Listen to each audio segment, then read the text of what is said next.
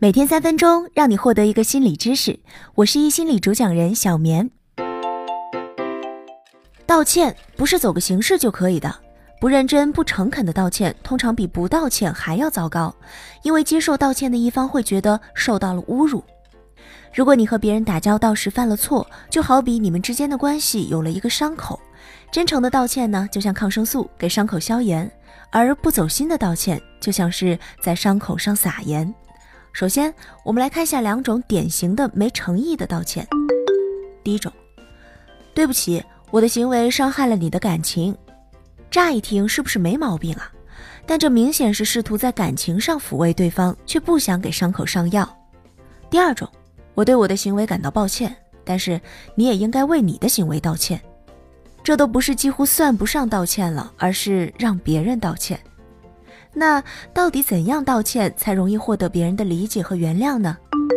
得体而有诚意的道歉应该包含三个部分：一，我做错了；二，伤害了你，我感到很抱歉；三，我该怎样弥补我的过失？当你不小心伤害了别人，应该第一时间承认自己的过失，认错并不丢脸，而是为了表达一种态度。我认识到了自己的错误，并且愿意为自己的错误承担责任，也愿意接受你的批评。这种态度呢，是对对方情绪的一种尊重。感受到你的尊重，他内心的愤怒啊，自然也就会平息掉一部分。但单凭一句“我错了”还不足以安抚对方的情绪，因为我错了只是表达你的情绪，却还没表明你理解了对方的感受。所以在此基础上，我们还需要进一步主动说出对方的情绪。比如，我知道我刚刚那么做伤害了你，你心里一定很难受，抱歉。这一步，也就是心理学上说的共情，让对方知道你理解他的感受，你知道他是真的受伤了，这样对方会更真切地感受到自己的情绪被关注。能做到这一步，对方的愤怒基本上就会消除一大半了。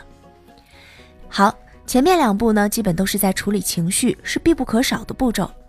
但一次诚恳的道歉，还应该为自己的过错承担责任。比如，如果是我们的过错给对方造成了损失，那我们就要努力做一些事情，尽量的减少损伤。如果损失已经不可挽回，我们也可以表达出愿意接受惩罚的态度，或者通过其他的形式进行弥补。当然，不排除有些人会在第三个步骤上占你的便宜，但是大多数人会真心接受你为了和好所做的努力。他们会告诉你怎样用可行的方法来弥补，通常还会和你共同处理好这件事。那如果以上的三点你都做到了，对方依然控制不住自己的愤怒，怎么讨好都不满足，那我们该怎么办呢？当我们遇到这种情况时，千万不要过度的为他的情绪负责，因为你只能尽力做好自己该做的，为自己的行为负责。这个时候继续跟他纠缠，他只会在负面情绪里越陷越深。这时啊，他最需要的其实已经不是你的帮助，甚至讨好，而是他需要学会消化自己的负面情绪。总结一下，真诚的道歉应该包括承认自己的错误，与对方共情并表达歉意，弥补自己的过失。但要注意啊，不要过度为对方的情绪负责，做好自己该做的就行。